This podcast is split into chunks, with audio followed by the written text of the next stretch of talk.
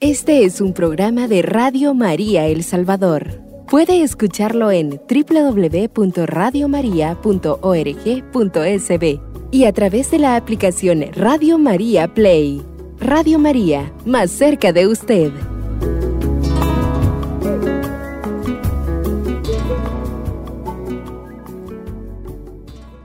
Queridos hermanos que nos escuchan desde su casa o manejando tal vez hacia el trabajo o desde el trabajo, un saludo cordial y mis mejores deseos de que el Señor les esté acompañando, protegiendo y demostrando siempre su amor infinito.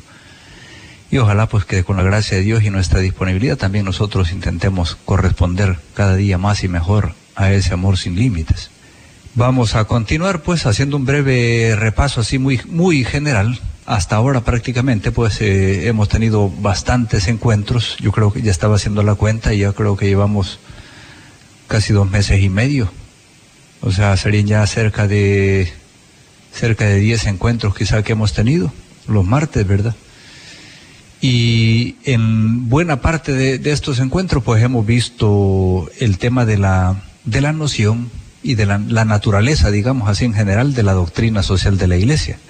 Dedicamos un buen espacio a, a considerar pues eso, la naturaleza de la, de la doctrina social. Y luego dedicamos un buen espacio también, unos cuantos encuentros, a mm, ver la parte histórica, cómo se fue configurando en el tiempo esa, eso que ahora llamamos pues el corpus, el cuerpo de la doctrina social de la iglesia, pues porque no es que esté en la Sagrada Escritura eh, la, doctrina social así como la conocemos hoy, sino que se ha ido configurando, hemos dicho, en el tiempo en respuesta también desde el Evangelio a los problemas sociales, políticos, económicos, humanos en general. Una respuesta desde, desde, el Evangelio, desde Dios, desde la revelación. Sin perder de vista, pues que ciertamente el, el, objetivo último y definitivo para cada uno de nosotros es, es el reino de Dios. Pero tampoco sin perder de vista, pues sin tener visiones escatologistas sin perder de vista que también la voluntad de Dios es que, que vivamos bien como hijos de Dios ya en este mundo, ¿verdad? Con, sin injusticias, sin trabas, sin, sin cadenas, sin esclavitudes, sin opresiones. Y el Evangelio es el que nos, y Cristo mismo, pues, y su palabra es el que nos, nos libera. Él es redención. Y bueno, pues ya el domingo pasado escuchábamos, vengan a mí los que están cansados y agobiados yo os aliviaré, ¿verdad? Mi carga es llevadera y mi yugo, mi carga es ligera y mi yugo llevadero. Entonces, hoy, eh, ya hace un par de encuentros, o, uno quizá, pues empezamos a anunciar ya los temas de, un par de encuentros hace que empezamos a anunciar otra gran parte, aparte del tema de la naturaleza, noción y naturaleza, de la doctrina social, aparte del tema de la, del, del eh, digamos, del transcurso histórico, ¿verdad? De la configuración de la doctrina. Un tercer gran campo es el de los principios. Y, y ahí hemos comenzado con el tema, con ese, digamos así, tercer gran bloque, que es el de los principios. Pero dijimos en su momento que para entrarle a los principios, pues el principio fundante de, los, de todos los demás principios es el presupuesto fundante la persona. Y ya hemos dedicado un par de encuentros, dos martes, este sería el tercero, a reflexionar sobre, sobre la persona y su dignidad. Primero hablamos hace dos martes de eso, el hombre de su dignidad, que estaba radicada precisamente en la condición de ser creado por Dios a su imagen y semejanza. Ahí, ahí radica la dignidad de la persona. El martes pasado comenzamos ya a ver lo que llamábamos las dimensiones que caracterizan a la persona humana. Y vimos algunas. hoy pienso terminar pues ese, esa parte. Hoy vamos a ver el resto de, características. Es eh, una tercera parte pues del, del, en el compendio. Em, la persona humana y sus múltiples dimensiones. La otra vez vimos pues el tema, la, la dimensión, la característica de la unidad, cuerpo y alma, ¿verdad? y manifestación de Dios en ese sentido, particularmente por el alma, pero por el cuerpo también, no porque Dios sea corpóreo, sino porque su inteligencia y, y su amor pues están manifestados en, en esa condición pues del hombre, también en, lo corpóreo, pero básicamente pues por el alma espiritual y en ese sentido fundamentalmente pues manifestación de, de Dios. Entonces dijimos eso, pues la unidad, hablamos también de la, de, la apertura y a la trascendencia. Eh, dijimos todo en la, persona en el fondo pues habla de esa capacidad de apertura que tiene a lo, a lo, a lo que es distinto de sí ya los sentidos pues nos ponen en relación con lo que nos rodea la inteligencia no digamos pues nos pone en capacidad de conocer lo que es distinto de nosotros. Apertura. El amor no le digo pues nos pone en capacidad pues de conocer y poseer incluso pues lo lo que no somos nosotros, y, conocer el mundo, conocer a los demás, eh, apertura en definitiva a Dios, ¿eh? la apertura a la trascendencia, de hecho, pues era, esa segunda dimensión. Y también hablamos de una tercera que es la unicidad, no solo la unidad, que era la primera dimensión, sino la unicidad también, o sea que es única e irrepetible.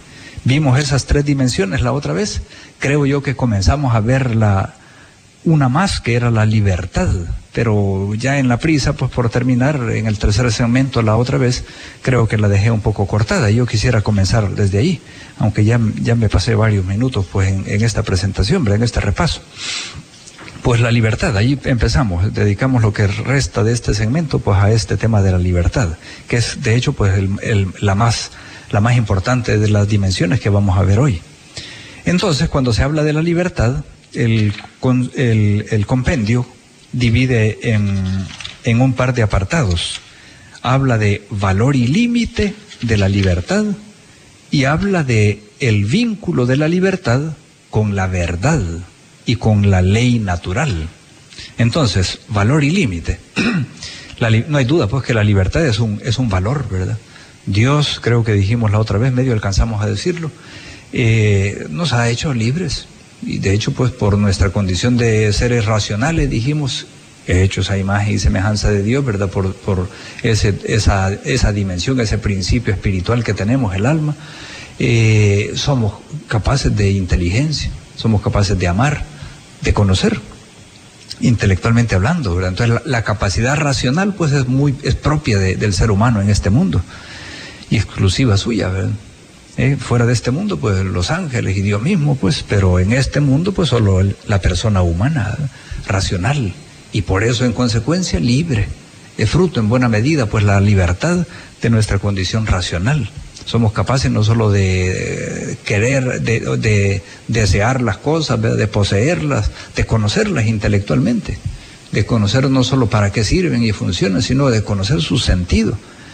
Y entonces, por eso pues también somos libres creo que citando a algún autor postmoderno, Romano Guardini, si no recuerdo mal, pues creo haber dicho que este autor pues describía la libertad en términos de la capacidad que el hombre tiene de tomar distancia de la ley, de la ley natural, en el sentido del, determinismo. En los animales están determinados, pues, lo que llamamos instinto. Instinto. Un animal, si tiene hambre, come. Si no tiene hambre, no come.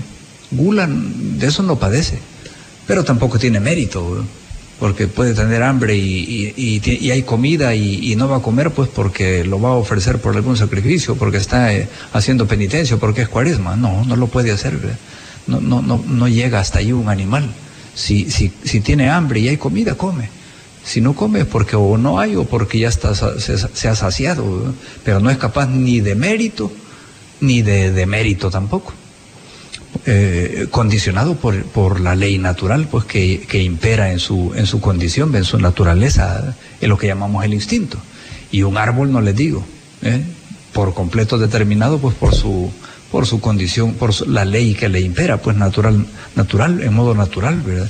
El árbol de mango, pues si es la época y no hubo factores externos e internos que se lo impidieran, pues va a dar mangos, si ya es cosechero, digamos. No, no se pone en plan, ah, ya me aburrí de dar mango, pues esta vez voy a dar naranjas. No, no puede, no puede dar otro fruto. Ni tampoco puede decir, ah, el año pasado pues di demasiada cosecha, pues hoy me tomo un año sabático. No, si no dio es porque algún factor se lo impidió, pero no por, por libertad. O sea, no puede, ni el animal ni, la, ni el vegetal puede tomar distancia de la ley que le impera en su naturaleza.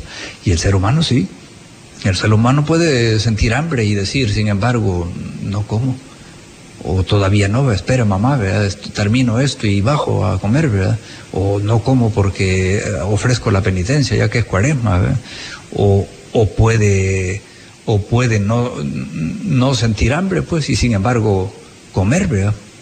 Ya está, se sació, pues, y aún así sigue comiendo. La gula puede ser capaz de demérito, de pecado o puede ser capaz de mérito también, ofreciendo sacrificios. Ese, ese es el ser humano. Entonces este autor, repito, pues Romano Guardini, describía la libertad en términos de capacidad del ser humano de tomar distancia de la ley natural que también él la experimenta. También él experimenta la ley natural en su, en su biología, pues eh, eh, esa ley natural en ese sentido, no tanto la ley natural en cuanto manifestación de la ley divina en nosotros. Eh, ya vamos a hacer esa distinción.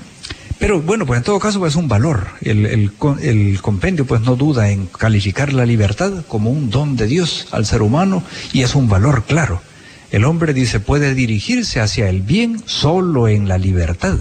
Y esto también es importante tenerlo claro. La libertad está hecha para, para hacer el bien. Cierto, dijimos, creo que dijimos el otro día, lo, lo alcanzamos a decir, puede ser de que con la misma libertad peque Em, y por libertad somos capaces de pecar. Si, no fuéramos libres tampoco seríamos capaces de pecar, de ofender a Dios, de ofender al hermano. Porque somos libres, somos capaces de, de, de, hacer el mal.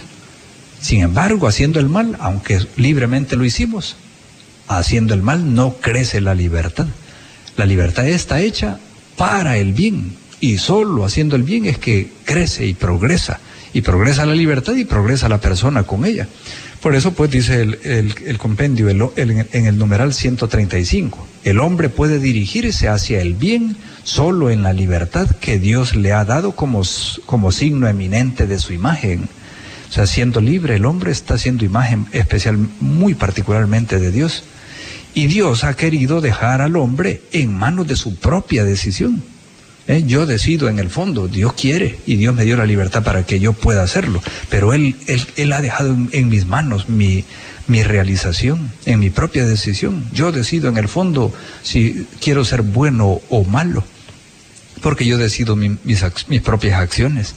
Y así dice el, el compendio, sigue diciendo, para que así busque espontáneamente a su Creador y adhiriéndose libremente a Él, alcance la plena y bienaventurada perfección. ¿Eh? libremente nos quiere Él.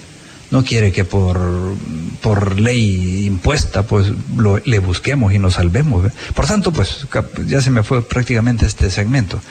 Pero es un valor, es un valor. Sin embargo, también es limitada. Este es el primer punto, valor y límite de la libertad. Se dice también, la libertad no se opone a la dependencia creatural del hombre respecto a Dios. Aquí va el límite. Es participada, no es absoluta. Entonces, al decir participada, pues claro, es mejor que nada, pero, pero participada es menos que tenerla como propia. Es, participada, toma parte en. La, el ser humano pues tiene la libertad como un don participado. En ese sentido es, es limitada y en ese sentido no se opone a, a que dependamos creaturalmente de Dios. Y de hecho, dependiendo de Él es como somos libres. Porque muchos en la modernidad dirán, si el hombre eh, depende de, un Dios, entonces no es libre. ¿eh? Eh, y es, es, todo lo contrario. Si el hombre se separa de Dios y de su ley y de su voluntad, entonces no es auténticamente libre. Habrá libertinaje si se quiere, pero nuestra libertad, y esto hay que entenderlo bien, pues no se opone a ley, no se opone a verdad, precisamente sometiéndonos a la voluntad de Dios, por tanto a su ley y a su voluntad, es como realmente aseguramos nuestra libertad. Este numeral 136 es muy importante. Entonces, eh, bueno, pues además se dice, pero esta libertad no es ilimitada, decía, pues es, limitada por estar llamado a aceptar la ley moral de Dios que Dios le da. Entonces, en ese sentido, pues libertad no se opone a ley moral, libertad no se opone a verdad. Precisamente, pues, acogiendo la ley de Dios es como aseguramos nuestra libertad. Vamos a dejarlo aquí y retomamos en el segundo segmento, pues, un poco este punto, porque no, no avancé mucho y, es muy importante este, este, este tema. Luego nos quedaría por ver otras dos dimensiones. Muy bien, vamos a una pausa, queridos hermanos.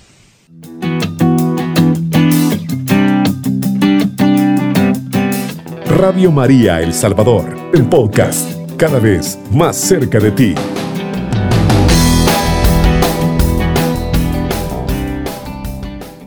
Muy bien, queridos hermanos, vamos a retomar la reflexión. Decíamos, hablando de la, sobre la libertad humana, que es un valor, pero también tiene límite. Es un valor dado por Dios, eh, ha puesto Dios ha querido dejar al hombre en, sus propias manos, en su, en su, propia decisión, ¿verdad? Para que haga el bien y para que busque, busque a Dios libremente y se salve libremente, no en modo impuesto. Dios no quiere eso. Pero también dijimos que además de un valor es, es limitada. Y es limitada pues porque es participada, dijimos. Y en ese sentido no se opone a la ley, no se opone a la verdad. Al contrario, dijimos, es precisamente vinculando la libertad a la verdad y a la ley natural, es como se asegura esta. Es, es, la visión por completo distinto que el hombre moderno, ya perdonarán la referencia ustedes, eh, el hombre moderno, pues los filósofos modernos, ateos, eh, en el, el, periodo así más, más más fuerte, digamos, de, del ateísmo posmoderno, eh, algunos proclamaron eso, pues que solo, solo separándonos, solo siendo eh, autónomos respecto a un posible Dios infinito, seríamos realmente nosotros. Eh, o sea, eh, decía, y, es todo lo contrario, es todo lo contrario, es precisamente en ese sometimiento, que no es un sometimiento injusto, no es un sometimiento que nos que nos defrauda, pues que nos aliena, que nos aplasta, sino que todo lo contrario, es un, someternos a ese amor misericordioso de Dios.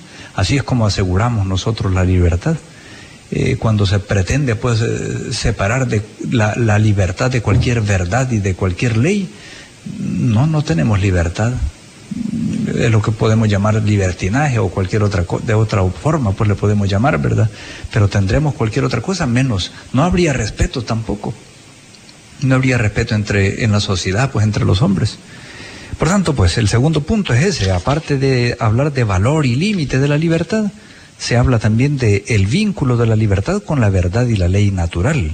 El numeral 138 del compendio dice, en el ejercicio de la libertad, el hombre realiza actos moralmente buenos que edifican su persona. ¿eh? En el ejercicio de la libertad realiza actos buenos. Esos actos buenos son los que edifican su persona y la sociedad. Cuando obedece a la verdad, es decir, cuando no pretende ser creador y dueño absoluto de esta, de la libertad, ¿verdad? Y de las normas éticas. No, no, Dios nos ha puesto la, las normas y cumplirlas es asegurar nuestra libertad. Si, si el hombre quisiera eh, ser él el que pone pues la no si no se ha dado la libertad del solo él ha recibido por eso el numeral 136 decía la libertad no se opone a dependencia creatural del hombre respecto a Dios verdad la revelación nos enseña que el poder de determinar el bien y el mal no pertenece al hombre sino a Dios yo no nosotros no determinamos qué es bueno y qué es malo eso lo hace Dios nosotros determinamos si queremos alcanzarlo o no eso sí depende de nosotros. ¿Eh? Eh, hagamos otra pequeña comparación, como cuando decimos, eh, soy libre de comer o no comer, pero libre de sentir hambre o no sentir hambre, de eso no somos libres. Ahí, hay una cierta determinación biológica, ¿verdad? de eso no somos libres. Soy libre de comer o no comer. Igualmente, pues respecto a lo trascendente, soy libre de, de buscar y alcanzar el bien o no. Si no quiero, no, lo, no lo busco ni lo alcanzo. Y si quiero libremente, pues puedo buscarlo y alcanzar el bien. Pero determinar qué es bueno y qué es malo, eso ya no nos corresponde a nosotros, le corresponde a Dios. Pues en el, en el, en el, hombre cuando pecó, pues en el paraíso, ¿verdad? Eso es lo que pretendió en el fondo. ser como Dios, sustituir a Dios, fue la tentación del, del enemigo. Entonces, por eso, pues decía, el vínculo de la libertad con la verdad y con la ley natural. Entonces, eh, la libertad en efecto no tiene su origen absoluto e incondicionado en sí misma, sino que en la existencia en la que se encuentra y para la cual representa un límite y una posibilidad. Es la libertad de una criatura. No es la libertad de Dios, pero es la libertad participada de una criatura. O sea, una libertad donada. Donada, en ese sentido, sí es un valor, me dio algo bueno, pero me, me participó, no, no, no es absoluta, es limitada que ha de acoger ese, esa libertad donada, se ha de acoger como un germen y hacer madurar con responsabilidad. O sea, el tener libertad pues no es, apártense que ahí voy, sino que es, es, es, es también madurarla con, como un germen, con responsabilidad. Es como si a usted pues con cierto sentido de responsabilidad pues le ponen entre manos pues algo valioso, lo cuidará mucho, ¿verdad? Porque él sabe que no es suyo y que sería y que y tiene que dar cuentas por eso, ¿verdad? Entonces la libertad es eso también, ¿verdad?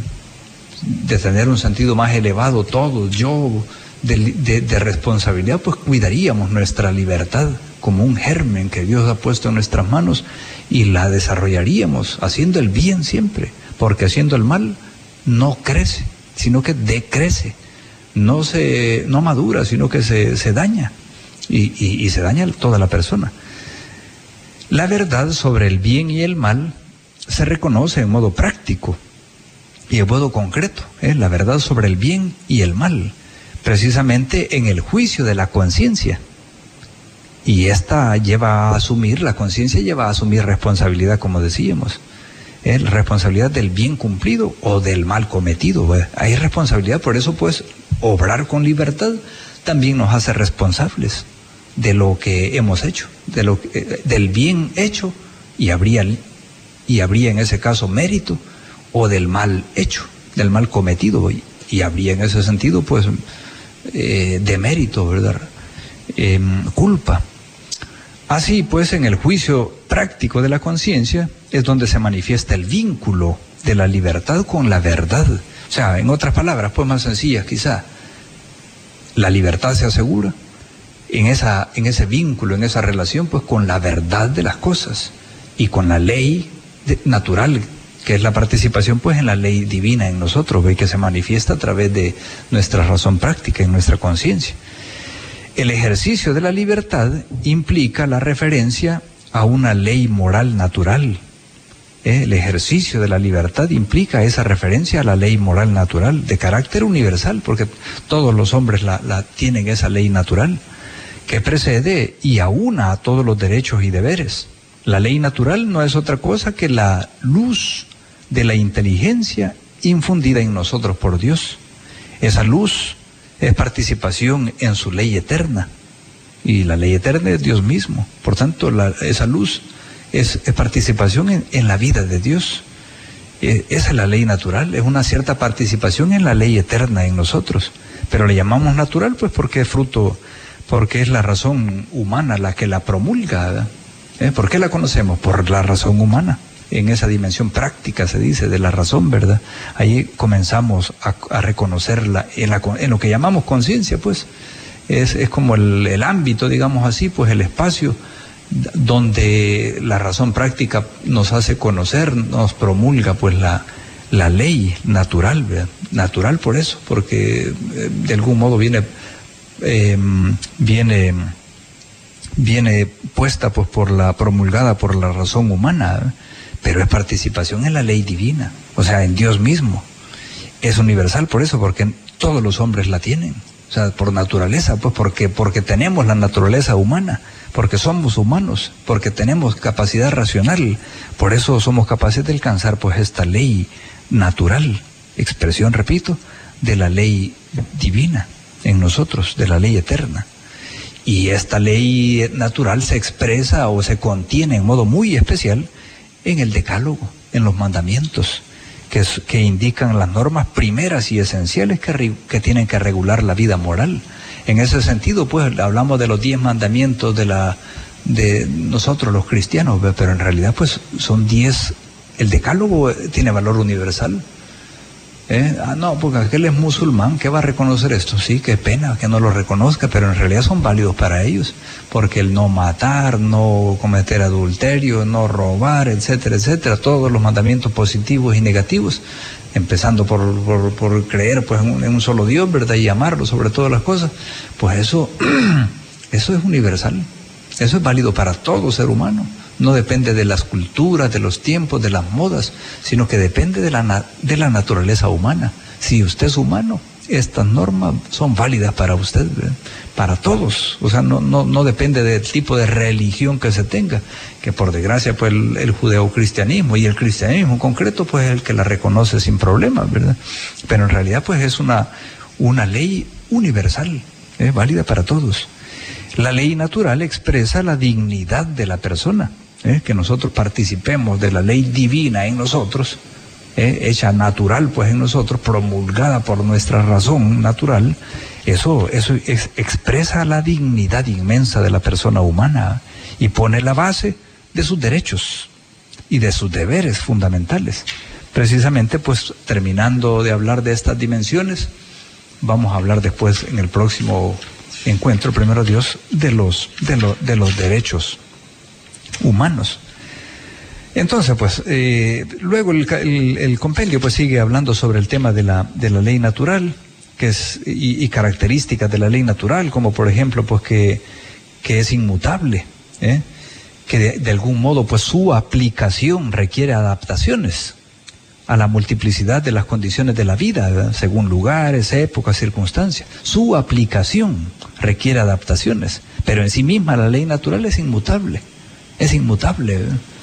Eh, bueno, no quisiera darle mucha vuelta al asunto, pues, pero hay una cierta, un cierto paragón, un cierto paralelismo con el tema del evangelio, pues, y las culturas, ¿verdad? Como cuando hablamos de la inculturación del evangelio, pues el evangelio en sí mismo es inmutable, es el mismo, ¿verdad?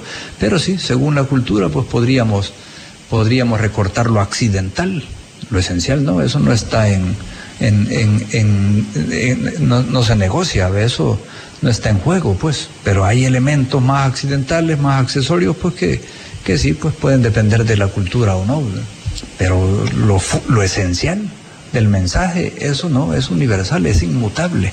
Entonces algo así también con la ley natural, en sí misma es inmutable, pero su aplicación puede requerir pues ciertas adaptaciones.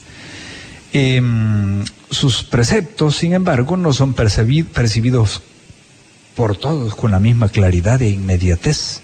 Por eso el Vaticano primero, ¿eh? 1800 y algo, decía pues que por eso Dios había contenido en la revelación sobrenatural ciertas verdades naturales, para asegurarlas a, todos, sin dificultad, con firme certeza y sin mezcla de error una idea muy importante y conocida del Vaticano I en, un, en un documento suyo del Vaticano I que se llama Dei Filius, y se cita aquí pues en el compendio.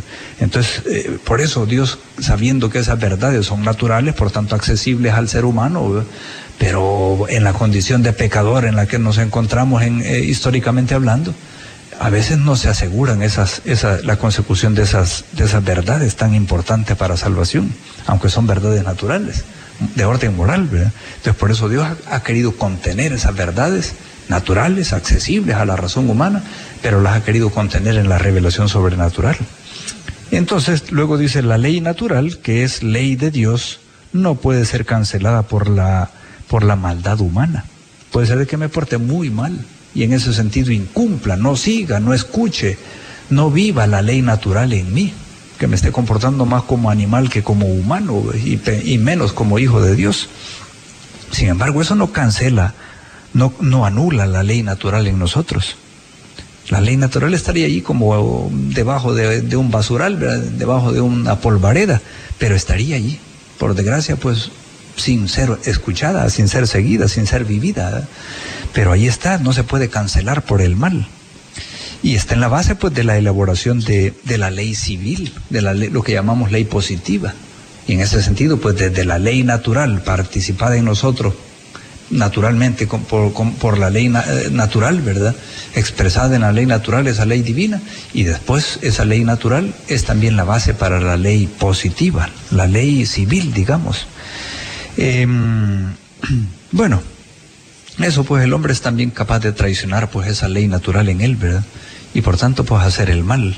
Y en, y en ese sentido apartarse de Dios. Y apartándose de Dios se aparta de sí mismo, pues porque eh, si no vive esa ley natural que es algo inscrito en él, entonces se aparta de sí mismo y se aparta de los demás. Vamos, hemos terminado este segmento. nos hemos echado dos, dos segmentos para el tema de la libertad y tengo que acabar pues hoy el tema de las, de las dimensiones. Nos quedarían las otras dos dimensiones que son la igualdad de todas las personas y la sociabilidad para el último segmento, aunque son más breves, estas dos. Vamos a hacer otro parón aquí, queridos hermanos.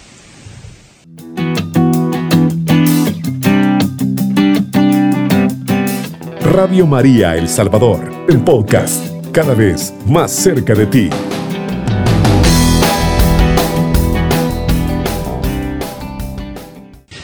Muy bien, queridos hermanos, retomamos el tercer y último segmento de nuestra reflexión. Hemos pasado en estos primeros dos segmentos por la reflexión sobre el tema de la, de la libertad humana como valor, sus límites, su vínculo con la verdad y la ley natural, expresión, participación de la ley eterna en nosotros y base de la ley civil, la ley positiva.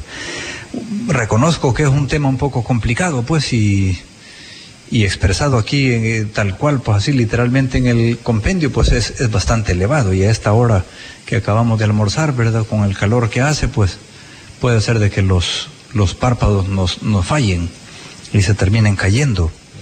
Pero bueno, haciendo un esfuerzo más, veamos las últimas dos eh, dimensiones que caracterizan a la persona. Haciendo un repaso general de las dimensiones, decíamos que es eh, una cuerpo y alma, ¿verdad? Apertura a la trascendencia y unicidad, unicidad única, pues, e irrepetible. de ahí su dignidad, tremenda dignidad, ¿verdad? Luego la libertad, que es lo que hemos hablado hoy, con valor, límites, vínculo con la verdad y la ley natural. Y ahora vamos a ver las últimas dos dimensiones. Igualdad de dignidad de todas las personas y sociabilidad humana. Entonces la igualdad comienza el, compendio citando una frase de los Hechos y en parte de Romanos y Gálatas también y Efesios, diciendo, Dios no hace acepción de personas. Es decir, porque todos los hombres tienen la misma dignidad de criaturas. Es decir, a su imagen y semejanza, hechas a su imagen y semejanza. Dios no hizo este, me desagrada, pues lo voy a hacer menos, menos, y menos digno o menos semejante a mí, ¿verdad? No, la semejanza no está por ser más guapo, más blanco, más simpático, más rico. No, no, la semejanza es porque la naturaleza humana, cuerpo y alma, expresa esa, esa, esa dignidad, pues, de persona racional, libre.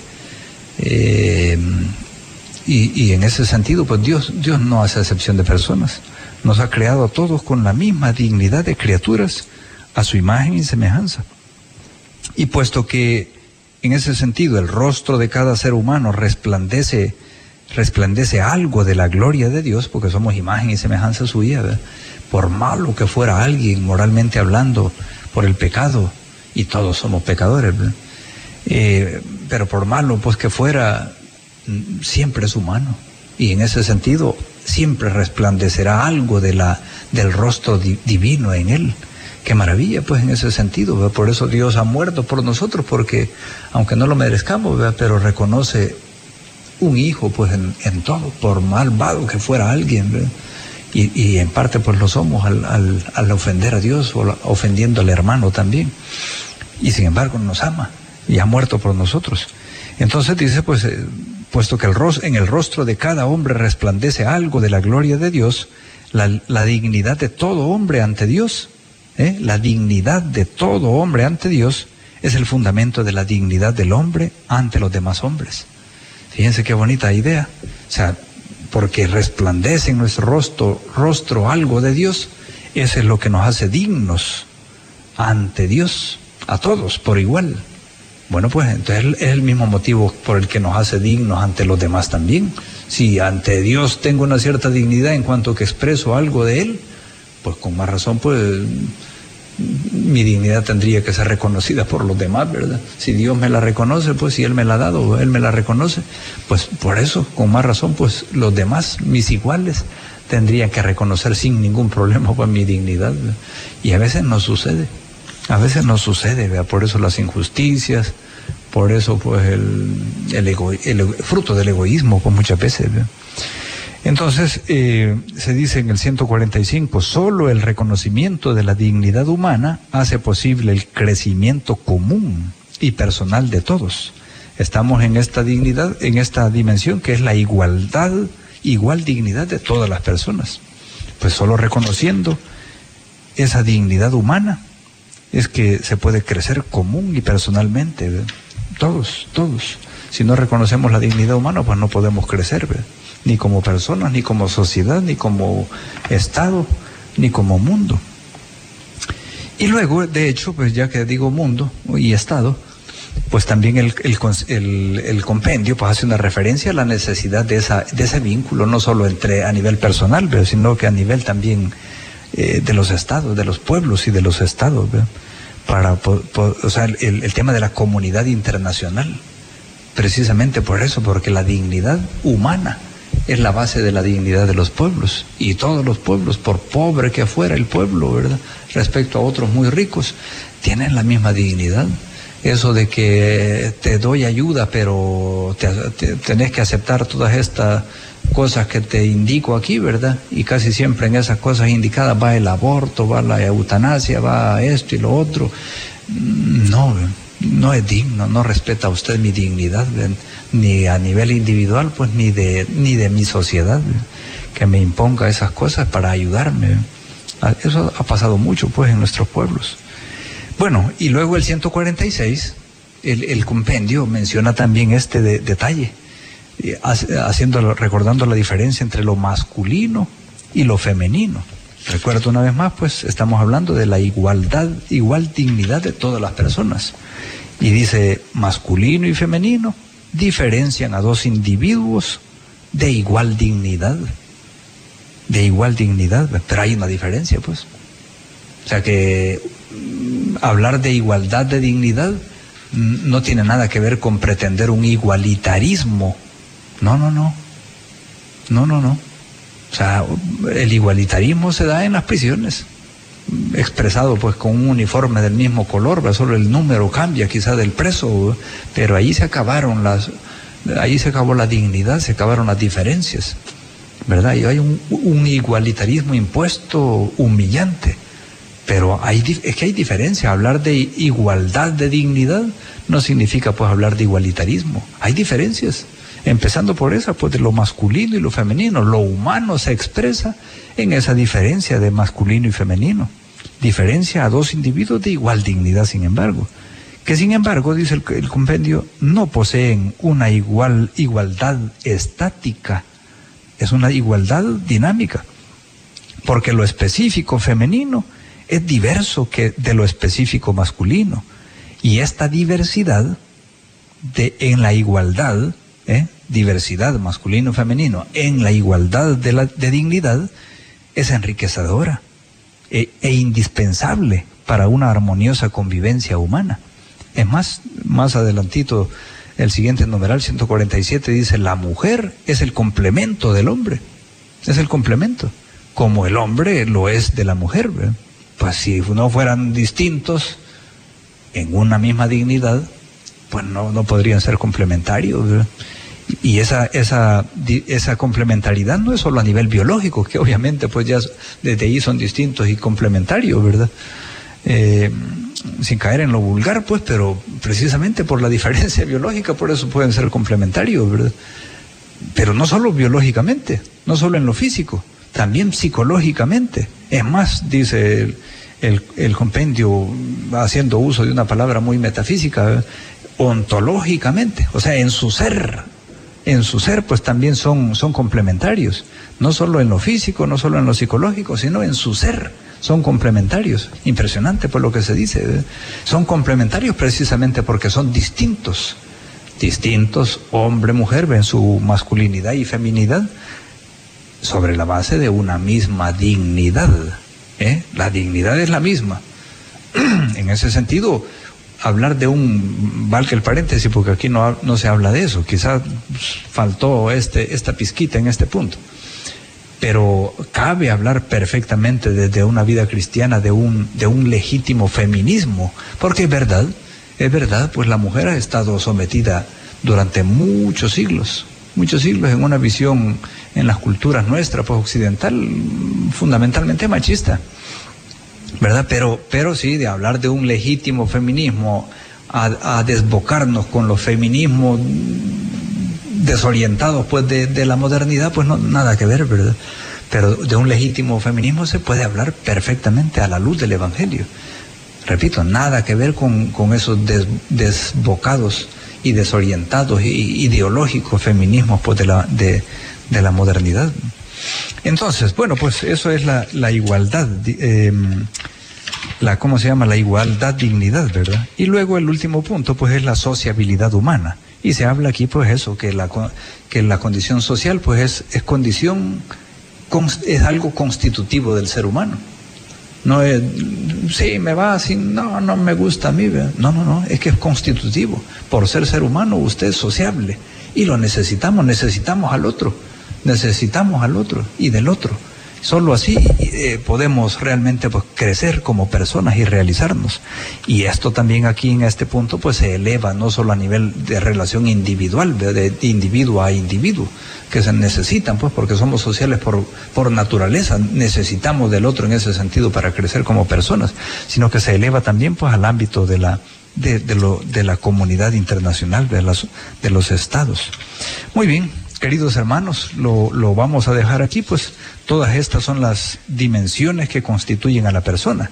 Y todo este tema de la persona, pues al que le hemos dedicado prácticamente tres o cuatro, tres encuentros al menos, pues es la base para que podamos hablar después de, de, de los grandes principios de la doctrina social. Pero todavía vamos a dedicar un tema más antes de entrarle a los grandes principios, y es el tema de los derechos humanos. A eso vamos a dedicar, primero Dios, el próximo, la próxima reflexión del próximo martes, los derechos humanos.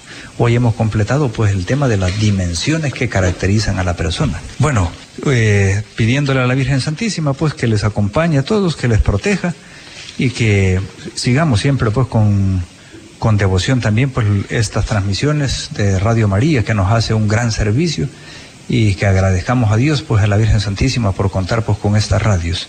Este es un programa de Radio María El Salvador. Puede escucharlo en www.radiomaria.org.sb y a través de la aplicación Radio María Play. Radio María, más cerca de usted.